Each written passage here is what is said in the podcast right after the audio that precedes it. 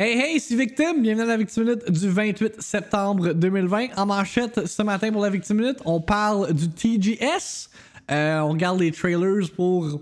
euh, c'est quoi, c'est Hyrule Warriors Calamity euh, Edition whatever, le jeu de Dynasty Warriors de, basé sur Breath of the Wild. On a également des previews pour la Xbox Series X. On couvre euh, certains des major previews qu'il y a eu, ceux-là de IGN, de GameSpot, puis également de CNET. Puis, euh, on a beaucoup de plaisir à niaiser les euh, higher-ups chez Ubisoft avec des accents français vraiment boboches. Fait que, enjoy de Victime Minute du 28 septembre 2020, oui. Actualité. The ball is in Sony's court. Just fucking announce the stuff, please. Critique. Tout cas, the user score sur Metacritic est à 2.6. Rumeur. I don't know. I'm just sharing this on the internet. Discussion. C'est pas n'importe quel jeu là, c'est fucking Halo, ok? Réaction. Nintendo, what the fuck are you doing? La Victime Minute. Avec Victim. En manchette ce matin pour la Victime Minute du 28 septembre 2020. Xbox Series X hands-on previews. Donc, l'embargo a été lifté ce matin. Comme vous pouvez voir, plusieurs outlets ont posté leurs previews sous forme vidéo. Il y en a que c'est sur article, mais j'imagine que toute la gang, c'est sous forme de vidéo. On va regarder, obviously, IGN. IGN qui est le biggest entertainment website euh, in the world. Donc, on va commencer avec ça. Voir. euh, de un, ça dure combien de temps le- leur preview Si ça dure genre 20 minutes, on va se calmer un petit peu. Puis par la suite, euh, on pourra peut-être en checker d'autres. Let's see. impressions of the Xbox Series 6 X. minutes, c'est pas si This pire. video will cover general impressions of the box itself and the controller, along with Or put that shit in 4K.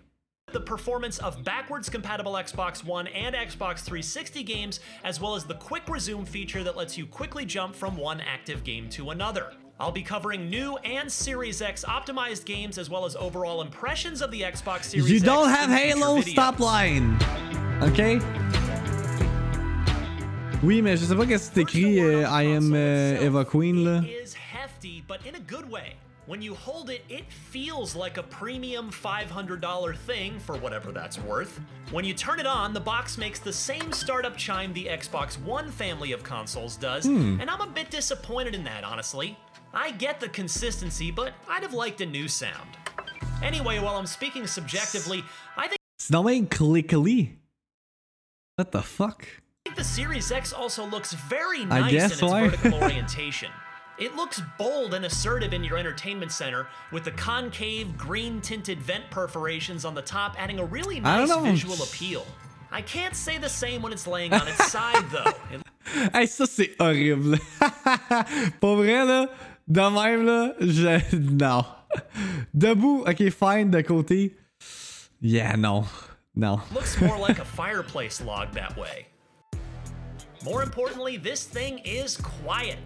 It's almost inaudible when it's idle, and in Red Dead Redemption 2, for instance, it's still pretty quiet with the game running, much more so than the Xbox Yo, One Alexis, X, which gets affaires qu'il voulait noticeably ça, louder under full GPU load.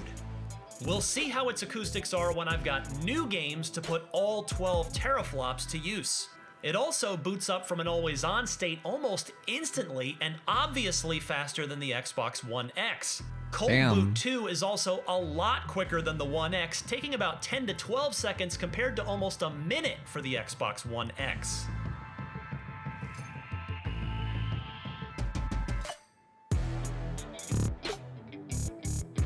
Pas pour les CD là, Eva Queen.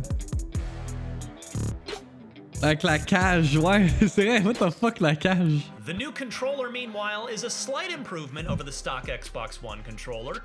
I like the new D pad and the grip texture on the back handles and triggers, but it still pales in comparison to the Elite version le 2 haut, I controller, guess. which, of course, it should for how much the Elite costs.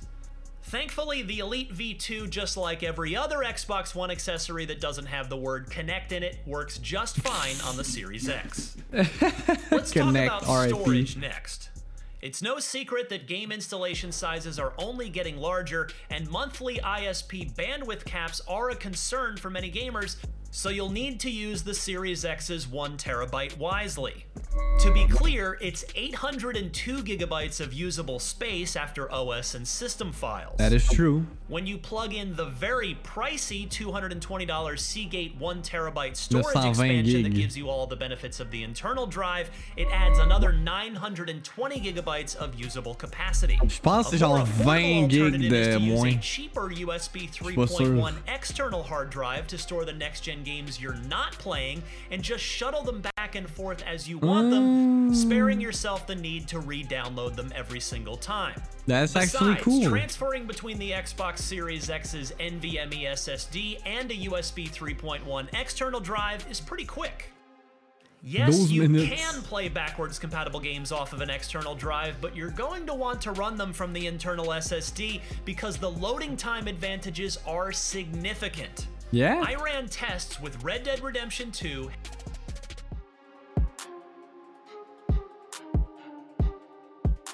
Damn.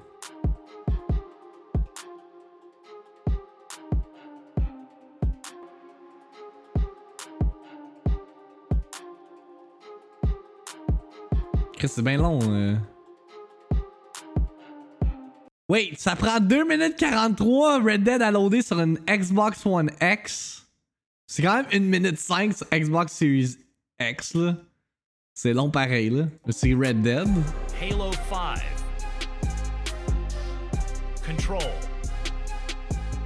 C'est quoi ce gros trap dans le background?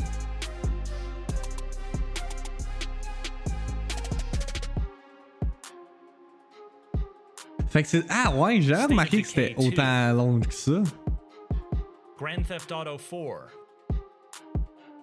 Et GTA 4. Come on now. Fallout 4. Holy shit! From better to a lot better.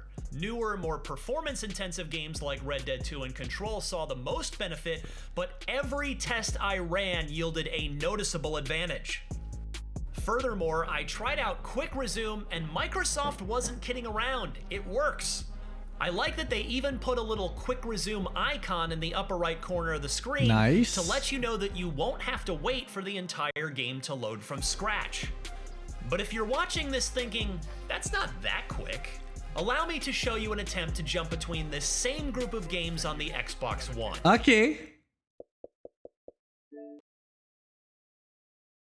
They will fast forward, j'imagine. Bored yet? Alright, let's move on.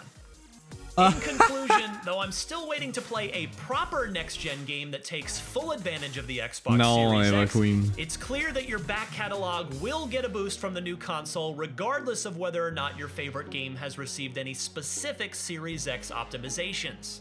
In fact, the SSD spoils you pretty quickly. I already never want to see my Xbox One X ever again.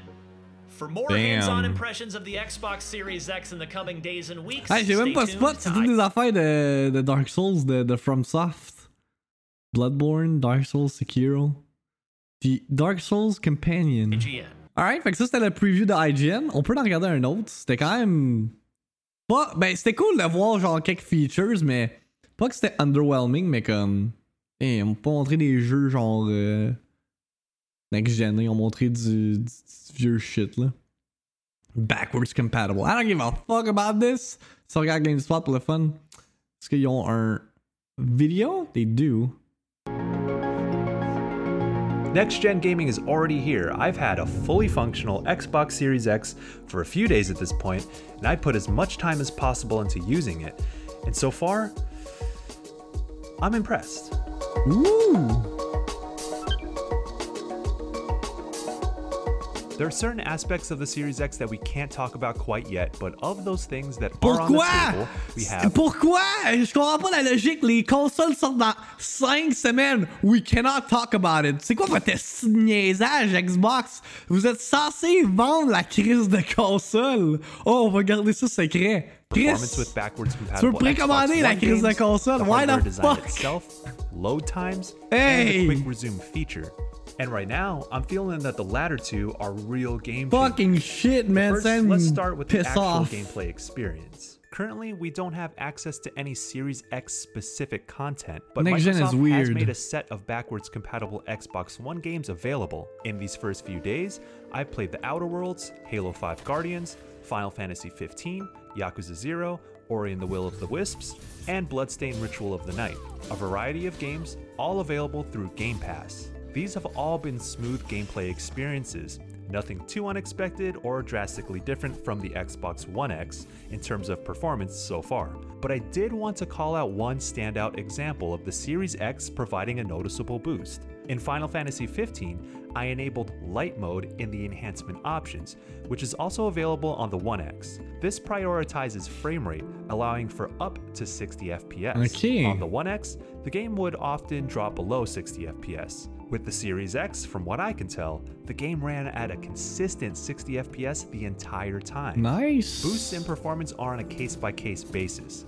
Games that use Fait que c'est un dynamic resolution PS4. to keep smooth frame rates will maintain système que la higher PS4 Pro. resolutions, if not native 4K, by virtue of the beefier hardware.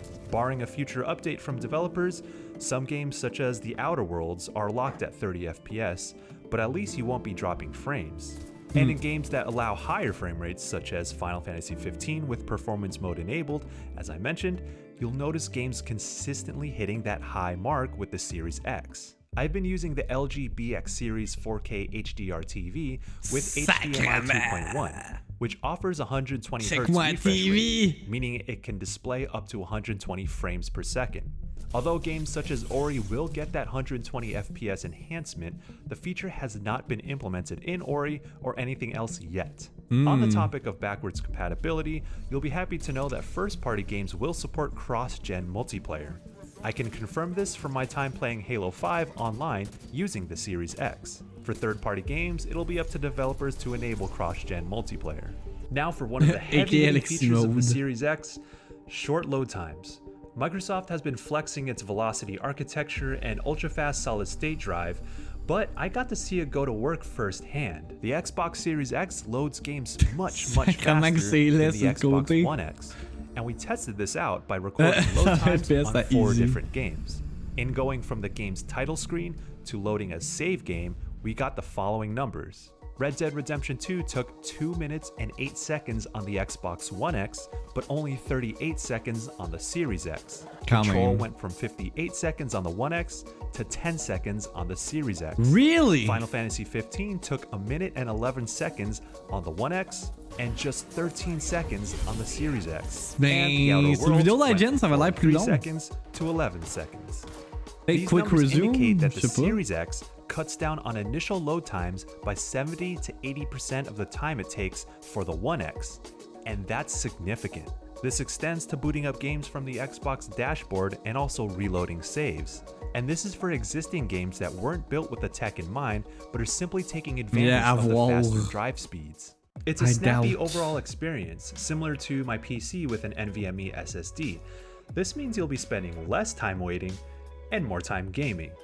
Now, for something related to short load times and the velocity architecture, we have Quick Resume. It's the all new Series X and Series S feature that lets you suspend the state of your current game to go into another one, and another one, and another one, all without shutting down or rebooting any of those games. And another one. I was able to keep six games simultaneously suspended in Quick Resume and hop between them to pick up right where I left off. With a seventh one booted, the first game I queued up in the process had to be relaunched. Though there doesn't seem to be a warning of another game state having to close. But let's be honest, having six games held in Quick Resume is more than enough. Just so you know, swapping Yeah. between games takes about 5 to 8 seconds, depending on where you paused it. And well, that's so much faster than having to relaunch an entire game. When it was first Ok, to be honest, là, qui qui bounce de jeu de même? Ça, moi, quand je joue à un jeu, je joue à un jeu, pis comme, je vais pas faire comme, ah, ok, là, j'ai le goût de jouer à tel jeu, ah, ok, là, j'ai le goût de, tu sais, l'argument que je peux voir, c'est, mettons, comme Méo il dit, mettons, tu joues à Warzone, pis là, t'es dans le lobby, t'attends, là, tu joues genre à Ori, ou whatever, mais tu sais, il me semble que c'est, c'est weird, là. Joueur sans fromage mode. Until I experienced it for myself. Personally, I like jumping between different genres or styles of games when I sit down for a gaming session, mixing You things up when? I've had my fill. And in conjunction with Game Pass, where I'm often jumping between multiple games I have downloaded anyway, it really starts to shine.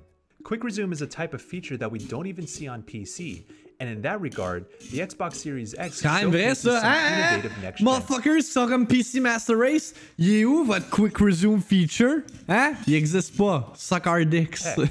It's kind of a game changer, literally. Onto the hardware itself, the new controller offers some subtle but noticeable improvements over the current Xbox controllers.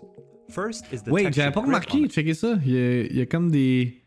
Ça, c'est le Xbox One controller. Là, il y a pas le, le- comme le outline en dedans. Peut-être ça, c'est ça qui fait en sorte que les bumpers pètent. I don't know. Hmm. First is the textured grip on the handles and the triggers, and a bit on the bumpers. It's a nice tactile feel that's gonna help prevent slipping, especially for you sweaty folk. The dedicated share button is clutch Sweaty too, folk. letting you capture screenshots and video clips on the fly, which even works if you connect it to an Xbox One. The new 8-way D-pad is quite clicky and a bit stiff, though it is responsive. I personally like it, but it really comes down to preference. Now we all know that the Xbox Series X has that thick brick-like design, but it's not as big as you might think. It certainly towers over the other current gen consoles in terms of height, whether you stand it up vertically or lay it sideways. Either way, you'll want to make sure you have enough vertical clearance in your setup for it, but I don't find its size and shape all that prohibitive. There's still a lot more to explore with the Xbox Series X, but that's all I can get into right now. Since we've only had access to Xbox One backwards compatible games, we haven't really had the chance to see the Series X fully flex its graphical horsepower quite yet. But we'll get there. Ça fait un bon Again, I want to reiterate how refreshing it was to have such fast, snappy loading for console games, and to have Quick Resume changing the way I can jump from one game to another and get more out of my time playing. I've said this before, but I feel like the next gen experience will be impacted more by those practical improvements in the user experience. And that's what I've been most impressed with in the Series X so far. I got something for you.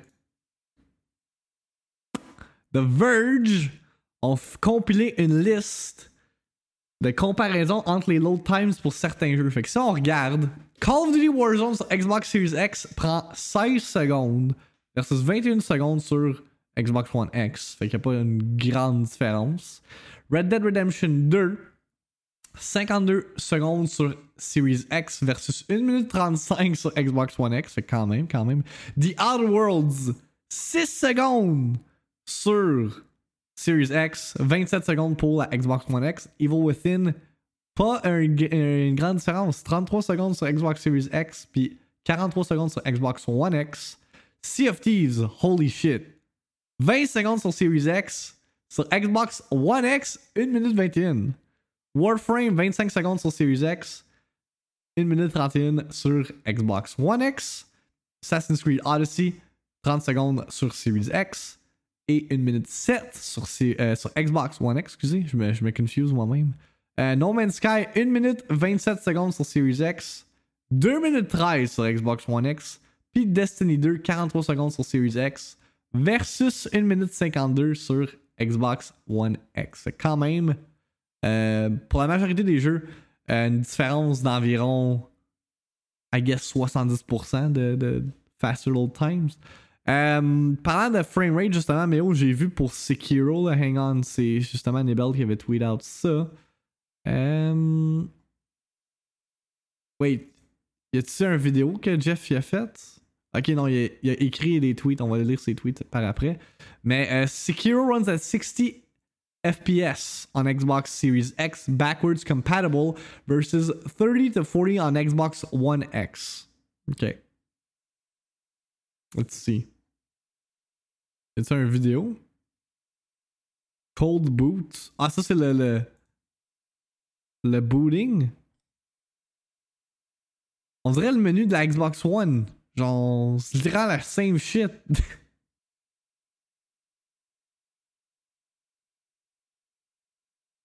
si, boire.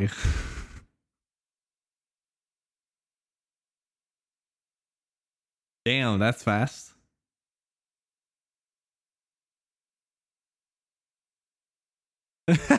La vidéo finie. SSDs are awesome.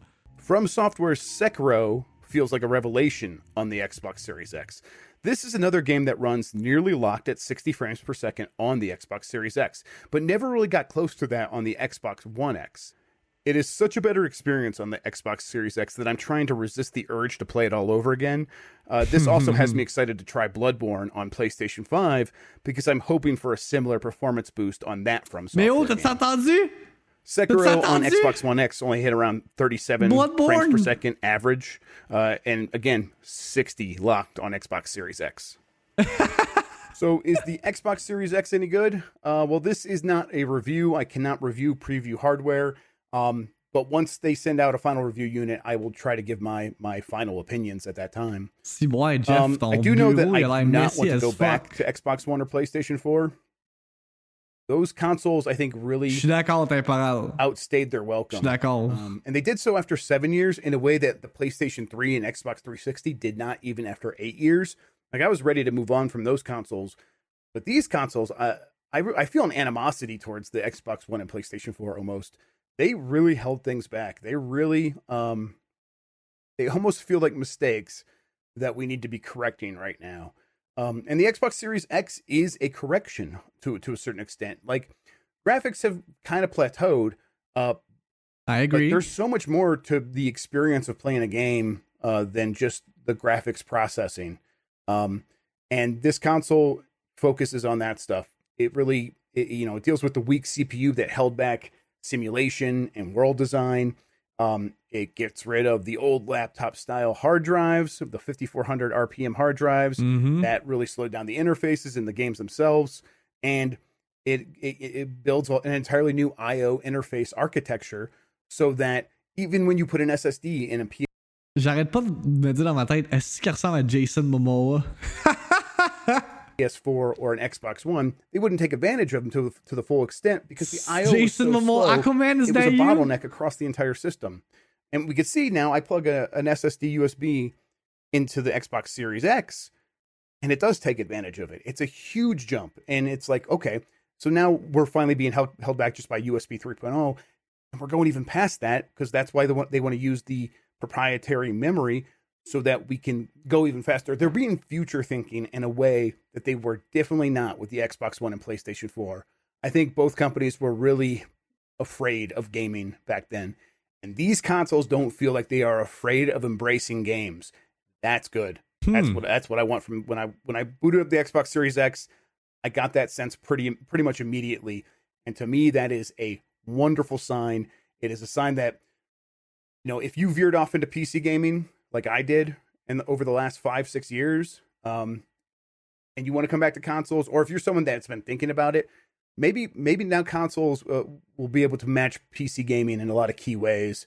Um, and the SSD and the Take CPU that, are going to be key to that. PC So, Master yeah. Race. Um, you I'm hear rambling that shit? because I don't want to stop talking about it. It's it's a lot of fun to talk about, but I will have more content coming soon. Um, I I don't I don't even know if I could say when yet. I'll be able to stream some games. I don't know if I could say when I'm going to be doing that or even what. I don't know what yet actually. So yeah. Um, thank you for watching. I'm just gonna I'm gonna end it right here. Je l'aime, Jeff Grubb. Il y a des bons takes, Jeff Grubb. I like Jeff Grubb. Um, puis, ok, fait que là, si on lit les impressions de Geoff Keighley, the Doritos man himself, you tweet out, spend this weekend hands on with Xbox Series X. Impressions are limited to backwards compatible content and next and system level features. We have not played next gen games. Thoughts? Numero 1. Quick resume is a game changer. Love being able to instantly jump in exactly where I left off. Load times vastly improved across the board. I tested Fortnite, Warzone, Ori, Batman Arkham Knight, even older titles like Modern Warfare 2 and Gears of War, the original 360 disc versions. So see, backwards compatible. Uh, proof. Load times plus quick resume makes moving between games almost like alt tabbing. You hear that? You hear that? It's nice. A new system works with previous gen content so seamlessly. None of the games I played are specifically optimized for Series X yet. I was playing slash downloading the X the One X versions. Overall, massive quality of life improvements Xbox to the Xbox experience. Everything, including UI, is super quick and responsive. System is quiet, super easy to set up. Happy to answer questions here if I can. One note quick resume remembers your place in every game so you can jump between games now. There you go. Nice, nice little impression thread la part de Geoff Keighley. Fait que non, mais oh, la, la console ne vient pas en, en pièces détachées. Et vu qu'on n'a pas du PS4, PS5 stuff, we'll watch that. How about that? Let's let's let's jerk off the Demon Souls. I need some Demon Souls. Ah ouais, pour vrai, GM, euh, c'est Sony's awesome. recent PlayStation 5 game show reel ended on a real high note. Demon's Souls Remake is the game we'd all been dying to see in action again, and here we have a second taste. This time it's a braver showing, one that presents continuous unedited gameplay of its opening area, a look at the Nexus Hub, and a kind of sizzle reel of its bosses. Everything is confirmed to be running on true PS5 hardware though, and being a remake of an 11 year old work, Check out, developer man. Bluepoint Games clearly finds freedom in that generational shit, leap to flesh chat. out the world with new visual touches. Enemies do go down too quickly, yes, and the Ga- HUD po- is potential turned game of the year. But that's all fine for a demo. Je vous le dis, Boletaria's layout is still very much recognizable though, and we've really never seen a Souls game so rich in its detail. Going into a tech breakdown, I had a few questions. Some I hope to answer today. How does the gameplay compare to the original PS3 game? And how does performance hold up in our first frame rate analysis of a Le jeu est PlayStation même pas 5 sorti, déjà frame Let's rate find out. analysis. That's funny.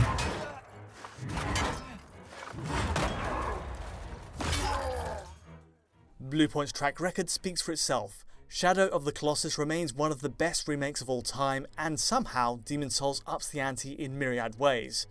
There's just so much creative flair going into this reimagining the vines creeping up the pillars, the dust particles lit by oncoming light, and the newly added chains on the Vanguard. Non, Even its axe is completely crazy. redesigned, blood spraying across its torso with every slash. There's slight tweaks to the layout too, as small as they are, like an early fence forcing you to vault over. The Soul mm, series C'est story is told by setting, which is why Bluepoint taking direction here Je remarque que là, je such bloque a la moitié deal. du The remake, visual mais c'est pas grave. is a huge part of understanding the lore of Boletaria, Vous and voyez there pareil à were quel point lot c'est of plus to fill in crisp. during the move from PlayStation 3 to 5. Resolution and frame rate then. Ouais, mais t'as-tu vu comment ça a PS5? l'air sick? Well, Bluepoint's anti-aliasing does a superb job in this trailer. Dude! The motion blur, M'en fous que not c'est un to mention per remake! Look at this shit! It makes pixel counts a real challenge, and the end presentation turned out brilliantly crisp and clear. Even so, a native 2560 by J'aime pas les 1440 is in evidence across the video. Bearing in mind this is 60 FPS gameplay, 1440p is quite a respectable number to come out with. All of it suggests we're seeing an intended performance mode running at 1440p at 60 FPS. Given we have seen Okay. 4K assets of the game previously, it's a strong sign 4K is what we can expect from a visuals mode resolution. So 4K 30 or 1440p 60, it'd make a lot of sense and we'd gladly take the choice. Anything could happen by release, but this aspect is looking more certain with this trailer, so exciting stuff. Hmm. Quand même. Yeah, mais pas 4K What 60 else do we see? FPS. Ray tracing is a big draw for next gen, of course, and ray trace shadows were mentioned in Sony's marketing around the last reveal trailer. Right now, though, for this gameplay showing at least, I can't confirm the effects of it. It's something we'll wait to test in the final sais build to really understand its Je pourrais pas te dire. implementation. The demo does, however, Non, c'est ça, give comme us Raging an early glimpse into its I agree. FPS before I've taken resolution, the best quality version of the trailer possible, and 4K, everything tracked perfectly through our tools, even revealing some elements you might miss by eye. Bluepoint is evidently very proud of their performance level, and gameplay is shown mostly unedited for very good reason. The tutorial area flows beautifully at 60 FPS, locked for the entirety of the demo, though it has to be stressed this is still early code. We're getting 60 Hmm. FPS though, albeit with some small exceptions. Y a drop. The upgrade is phenomenal when considering the original PS3 game. 30 FPS with VSync was the setup in 2009, with Oh, some pretty impressive drops Ça drop à genre today, 15 and we're not only getting the most visually advanced Souls title, but also one of the best performing at 60 FPS. There are admittedly a few drops on show, but nothing too drastic. During the montage of bosses, the Tower Knight crashing its shield triggers a drop to the mid 50s, with some tearing, but that's it. Again, Hmm. it's all early days. It's interesting to point out the tearing though. It only happens at the top and bottom 10% of the screen, nothing in the middle at all, so it was easy to miss in action and honestly won't bother most people. Really? This rendering setup, allowing for a small level of adaptive tearing, is similar to how the Shadow of the Colossus remake worked. We get partially rendered frames with a tear if it falls just outside the 16.7 millisecond rendering budget needed for 60 FPS. It's a positive overall, and not too intrusive in this case. It's beside the point too, when a majority of the feed, including some heavy boss fights, don't deviate at all from 60 FPS. All of this combined, Bluepoint appears to be turning the oldest Souls game, by name at least, into the most technically cutting edge one. Again, in both visuals and frame rate, the whole package is excelling far past what's possible with Bloodborne or Dark Souls 3 on PS4.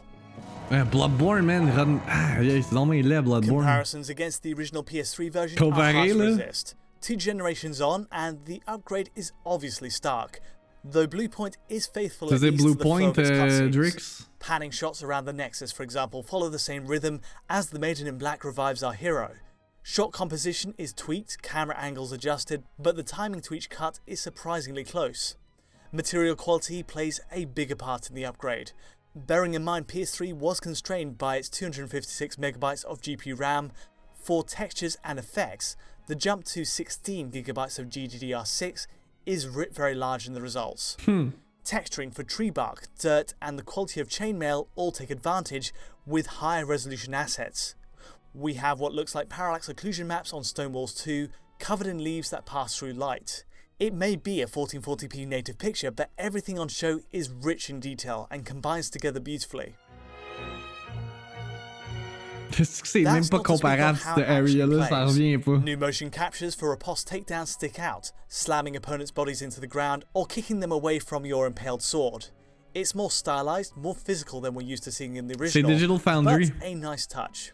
Enemies drop Non, imagine la and PS6. shields on impact too, Wow! Attaque la adds to the visual language of combat. Crucially though, every impact still has that sense of weight we'd expect of a Souls title, backed up by reworked sound design. Short of actually playing it, combat still looks very much physics based. You are the clash and stagger character, oh god. And there's still a focus on secondary animations. The swaying physics on loincloths or chains on the Vanguard. It's all there but taken to a greater extreme than recent Souls games.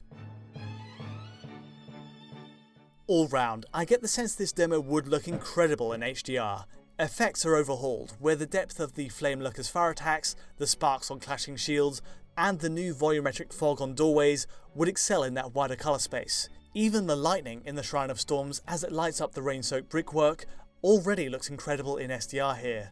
The whole demo is packed with highlights, honestly. Soap signs on the floor are enhanced over the original, giving a kind of spread of embers. I also love the way chunks of stone flake away from the gargoyle with each strike. And then there's more and more fire. Wyverns on bridges, the armor spider spewing lava, and torches lining every dungeon wall. Better still, each light source creates these dynamic shadows as characters pass. Overall, some may miss the more muted tones and the more barren areas of the PS3 original. Still, between the reworked animations, lighting, materials, and effects, it's an amazing way to re explore Boletaria when it releases. One final point shines in the demo too loading times. Level streaming Y'en a is one of the key loading. benefits with having a fast SSD installed as standard on PS5. The fuck? For Demon Souls Remake, it appears the upshot is faster travel between archstones. You see it here, a quick flash and we're transported near instantly, whereas the PS3 version takes to my count 11 seconds to achieve the same feat. Given Demon Souls relies more heavily than most on warping between archstones to and from the Nexus, I think that's a good thing.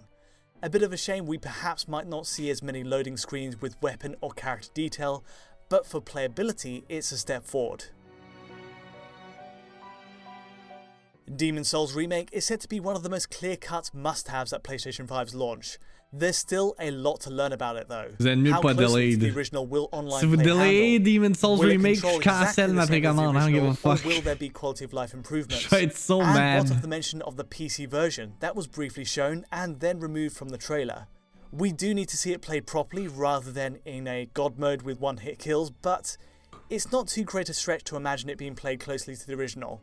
All this aside, visually speaking, Bluepoint's work is a grade above anything we've seen in the series. Expect more gothic flourishes and a slightly different visual tone, but it'll no doubt be a great early showcase for PS5 when it launches, and I can't wait. But that's all from me today. If you did find this video useful or insightful in any way, feel free to like Ben, or subscribe. c'est sûr, and don't mais en forget de to hit that bell to get notifications as any new video lands. Je pense pas To que ça va get a high quality version of this video, check out our Patreon at digitalfoundry.net, and to get in touch with me or the team, just use Twitter. But from me for now, Le thanks sixième. Archstone, c'est quoi? C'est un autre area, ça, Drix? Fait que, yeah, that's, uh, that's the next gen roundup news qu'on a pour vous autres à matin. Xbox, PS5, ben plus Xbox Demon Souls. Euh, more to come, définitivement. Super. Si on poursuit avec some TGS news, en fin de semaine avait eu le Toko, Toko, oui, Tokyo Game Show. Euh, comme j'ai souligné au début du stream, un showcase un peu underwhelming cette année. Pas grand chose qui ont été annoncés. Cependant, on a eu euh, du gameplay ainsi qu'un nouveau trailer pour Hyrule Warriors Age of Calamity, le prequel à Breath of the Wild qui n'est pas un Zelda game mais plus un Dynasty Warriors game. Sauf que that game looks fucking great pour un genre spin-off game de Zelda là, ça a l'air insane. Le lore de Breath of the Wild va être exploré. I cannot wait. J'ai même pas regardé le trailer encore. Vous savez, comme vous le savez, moi je suis un huge fan de Zelda. I'm ready to jizz all over this fucking trailer, man. Let's do it. Sweet. Pre-order now and get a spoon. Or a wooden sword. C'est cool quand le prétexte de la guerre d'il y a 100 ans est un bon prétexte pour un Hyrule Warrior. Non, c'est ça qu'on disait quand le jeu était, euh, il était annoncé, c'est exactement ça. Ils ont comme indirectement set up Hyrule Warriors parfaitement. Fait que ça c'était pour le trailer, on a également du gameplay. Là, je veux voir avec autant d'ennemis on screen sur la Switch, est-ce que c'est fluide? Quand même beaucoup d'ennemis on screen, ça a pas l'air de dip trop. Ok, ok, ok. Ouais, pis la map a l'air grosse pareil, là. Fait que je sais vraiment pas comment ils ont réussi à faire runner ça sur la Switch comme du monde. tu peux utiliser ton shield pour les défoncer? Wow. Euh, demain, il va y avoir un Pokémon. Je sais pas si c'est un direct. Si on clique le lien à 9h, fait qu'en startant le stream, man, on va avoir Pokémon Sword Expansion Pass and Pokémon Shield Expansion Pass Update probably avoir une date de sortie pour Isle of. Euh, c'est quoi C'est Isle of what? On a eu Isle of Armor, c'est quoi? Isle of. euh, of Ice? Il me semble c'est quoi de même, ça? C'est quoi l'autre DLC, non Pokémon Isle of. Euh, The Crown Tundra, there you go. Fait que c'est pas des Isle, des Isle of Ice, je dis n'importe quoi. Fait que je prédis une date de sortie euh, pour ça. On va le voir demain matin. Ça risque d'être un, vidéo qui dure genre 5 minutes. Qui va montrer comme le area and shit like that. J'espère que le DLC va être meilleur que le, le premier. Honnêtement, le premier DLC était un peu underwhelming. Chose qui arrive. Puis, Other Japan stuff, Yakuza Like a Dragon sort sur PlayStation 5 le 2 mars 2021. Euh, Puis, si vous avez euh, l'édition digitale de Yakuza Like a Dragon sur PS4, vous allez pouvoir upgrader gratuitement euh, à la version PS5 à la sortie du jeu sur PlayStation 5. Ça, fait que ça, c'est cool. C'est cool. Mais ça a l'air nice ce jeu-là, to be honest. Max, genre on a regardé du gameplay l'autre fois, là, ça a l'air wacky, ça a l'air juste cave comme jeu. Là. On a un report comme quoi Ubisoft pour vrai, shit's not, euh, shit's not good chez Ubisoft. Yves, qu'est-ce qui se passe, Yves? Je suis dans ta compagnie. Il y a un report comme quoi il serait sorti que Michel Ansel euh, serait. euh, aurait quitté Ubisoft à cause de l'environnement toxique. Euh, Eurogamer on report sur leur article, mais là j'ai un article en français qu'on va lire de Next Libération FR, intitulé Jeux vidéo les coulisses effrayantes d'un blockbuster géant. Euh, what the hell? I have to pay to read the article. What is this shit? Tu peux pas faire un article genre clickbaity, me demander de payer pour lire 1 euro le premier mois? Man, get the fuck out of here. On va aller lire l'article de Eurogamer à la place. Stupid shit. Piece of fucking ass. According to Kotaku, based on its own translation of the Liberation article, ce qui était l'article qu'on était censé lire, many of the complaints relate to Ancel's alleged behavior during the creation of Beyond Good and Evil 2. Ok, fait que c'est Ancel qui serait genre toxique et non Ubisoft. Uh-oh. Uh, which is said to be directly linked to the game's troubled development. Ancel's management of the project reportedly resulted in constant changes and fluctuation in scope, leading to an unusual amount of staff exhaustion, depression, and burnout. Oh. Please don't cancel your pre orders. Um, an additional translation from ICO Partners CEO Thomas, Thomas Bidaux on Twitter cites one Beyond Good and Evil 2 team member as saying, I have seen a dozen people go on sick leave, probably more, meeting people with tears in their eyes. It happens often. Another source says of Ancel, he is able to explain to you that you are a genius, that your idea is great, and then he can take you apart in meetings by saying you are a piece of shit, that your work is worthless, and not talk to you for a month. Ooh la la la la, this is not good. This is not good at all. Reportedly, tensions became so bad on the project that the additional managers were called into into uh, in to act as intermediaries between Ancel and his team. In response to a query from Kotaku, Ubisoft confirmed that an investigation into Ancel's behavior was ongoing. This process says Liberation including a multi hour questioning on the day Ancel left the company, even though Ubisoft omitted news on the investigation from its announcement of Ancel's departure. Although Ancel spoke to Liberation as part of its story, the developer has now posted a new statement on Instagram declaring the report to be quote unquote fake news. Really? Ah, shit. On va lire ça après. Drama Alert! Drama Alert! Jesus Christ! Je pense pas que c'était autant spicy comme article, ça. Là. Ben, en fait, je m'en attendais, mais je pensais que ça l'exposait Ubisoft, les higher-ups. Mais c'est Michel Ansel qui est un piece of shit. Taking a few people with rage. No, take a few people with rage and jealousy and let them speak in the name of hundreds, he wrote. Publish the news fast so that it combines with sexual harassment from other news at Ubisoft? Is this serious? Is this what you uh, expect from a national newspaper? I will fight for the truth because such accusations are a shame. I worked hard on every of my projects and always had respect for the teams.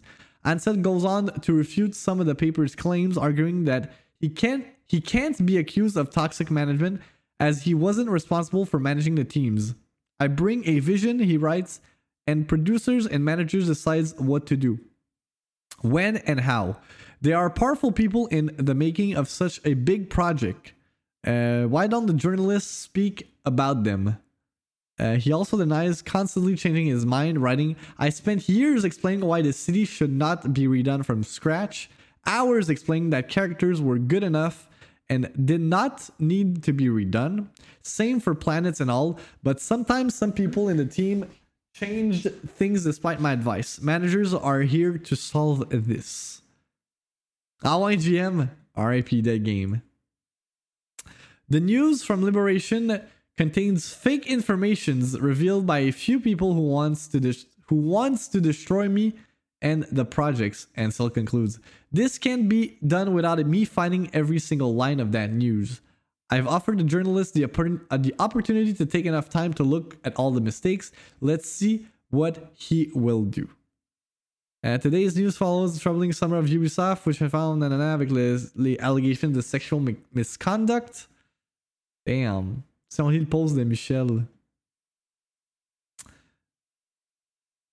Euh, ok, ça résume un peu ce qu'on vient de lire, fait qu'on lira pas en détail. Masterpiece. Oh, you think you are a genie, Thierry? You can. you can you can you can come in and shit on my masterpiece. Fuck you, Terry. Go home, you fils de pute. Euh, c'est que c'est drôle, man? Euh, Thierry. Euh, en gros, il disait aux gens que leurs idées étaient géniales, ils scrapaient tout après un mois et les faisaient recommencer. Et ça depuis 5-6 ans, si j'ai bien lu dans une autre entrevue. Euh, you seek! euh, calice. Hyperscape est un gros projet qu'Ubisoft a développé pour faire intégrer Azure les users. C'est un membre de l'équipe de prod qui m'a dit ça. Ah ouais? Damn. Uh, you think you you think you are a génie, Thierry. Dang, esti. Bon, ben, hein? Uh, FYE here in France, Liberation is often known as being one of the gotcha journalism side. Several journalists from it have been accused to go as far as harass people online. Ok, fait que là, il y a un peu de controverse des deux, euh, des deux là. Zegen, please don't cancel the pre-orders. Watch Dogs is just around the corner. Est-ce qu'on a du fun à rire de la gueule de Ubisoft et d'imiter leur crise de euh, accent? I'm dead, dude.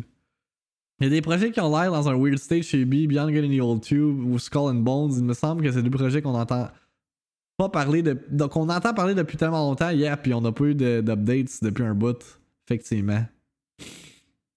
Calice. C'est bad, là.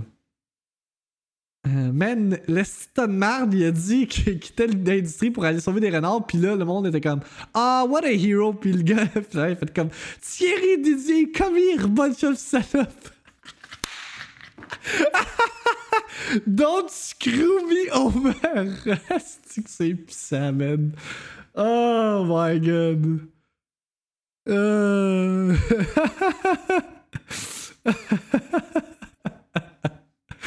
Ah, euh, Calice que ces imitations sont on point à max. Don't screw me over. Jesus Christ. Hey, j'ai les larmes, man. Oh, fuck. That's some good shit. Um, du côté euh, des films and entertainment, Samuel L. Jackson to play Nick Fury in new Marvel Disney Plus series. Exclusive. Euh, fait que ça a été confirmé comme quoi qu'il va avoir une série basée sur Nick Fury de Marvel's Avengers. Um, Variety reported Samuel L. Jackson is set to reprise the role of Nick Fury in a uh, new Marvel series currently in development at Disney Plus. Variety, Variety has learned exclusively from sources. The exact plot details of the show are being kept under the rug, the wraps, but multiple sources say Jackson is attached to star with Kyle Bradstreet, uh, attached to write and executive produce. Like all the more other Marvel shows at Disney Plus, Marvel Studios will produce. Reps for Jackson, Bradstreet, and Disney did not immediately respond to Variety's request for comment. Resident Evil Infinite Darkness, revealed by Netflix. Euh, on a un trailer pour. C'est un CG film. C'est pas la série Netflix qu'on a parlé une couple de semaines qui mettait en vedette la fille ou les filles de Wesker, si je me trompe pas. C'est vraiment autre chose. Euh, Il y a déjà eu des films CG avec Claire puis Leon. Fait que ça, c'en est un autre. C'est intitulé Infinite Darkness. Puis on a un teaser trailer pour ça. Qu'on regarde à l'instant. Hey man, euh, les trailers qui veulent rien dire, on en a aujourd'hui. Si boire. Fait que there you go. Votre first look at Resident Evil Infinite Darkness. Euh, c'est ce qui va compléter la Victime Minute d'aujourd'hui. Mes chers amis, merci encore une fois d'av- d'avoir été présents pour une autre Victime Minute. On va se retrouver demain pour l'édition du 29 septembre. Je vous rappelle que si vous n'avez pas voté pour le Gauntlet en début de stream, euh... Ah, j'arrive à la fin, oui! Phoenix, 6 month resub, malgré tout. Mais oui, t'arrives à la fin, sadly. Merci encore, man, résident, juste d'avoir sur la job. Mais je suis pas mal sûr qu'il y en a beaucoup d'entre vous qui m'écoutent en même temps de travailler. Fait que je suis votre, euh, je votre morning talk show qui carry over jusqu'à midi, man. Fait que it's my pleasure, man. It's my pleasure. Euh, on t'écouter à l'école bientôt. Ben, tu peux m'écouter en version. Non, là, je, me dévance. Gauntlet, allez voter pour le Gauntlet. On est rendu au round 7. On achève le first round. On est rendu au head-to-head excusez. On achève le premier round. Euh, Fait que allez voter pour soit Ratchet Clank ou Donkey Kong sur le straw poll ou vous pouvez également y aller par euh, le Twitter poll si vous me suivez sur Twitter. Euh, Puis ou en Instagram Stories. You are talk show connard. Yes, I am.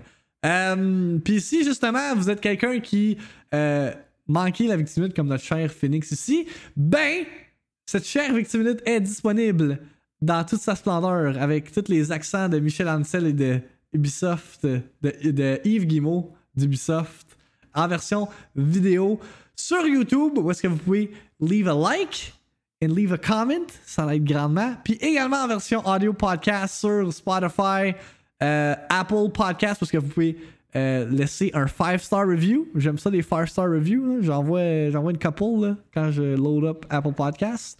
Et sur Google Podcast, je sais pas si tu peux mettre un review sur Google Podcast, mais si vous pouvez, ce serait très gentil que vous le fassiez. Ça aide le, le, le, le à se faire voir. Euh, and yeah, fait que merci encore une fois. And all that. Je vous rappelle qu'il reste encore 3 jours pour bénéficier du September. Euh, si vous n'êtes pas encore abonné à la chaîne. Euh, puis euh, si vous voulez avoir des sweet emotes, là, justement, euh, Maripou va work on my new emotes soon. J'ai payé pour les, commissions and all that. Fait que be on the lookout for that. Um, P, P, P, P, P. What else? What else do I have to discuss? Yeah, that's pretty much it. That's pretty much it. Cette emote-là va s'en aller, euh, gentlemen. Dans le fond, ce que je peux vous donner un scoop pour ceux qui restent jusqu'à la fin de la victime Ce que j'ai demandé, c'est un new Victi Rage. Fait qu'un un rage encore plus intense. Puis un emote pour la victime minute. Qui est moi avec genre une planète dans les mains. Avec ma petite cravate. Pour y aller avec le intro. Fait que ça. Puis euh, l'emote du high five va être remplacé par euh, quelque chose de not a gamer related.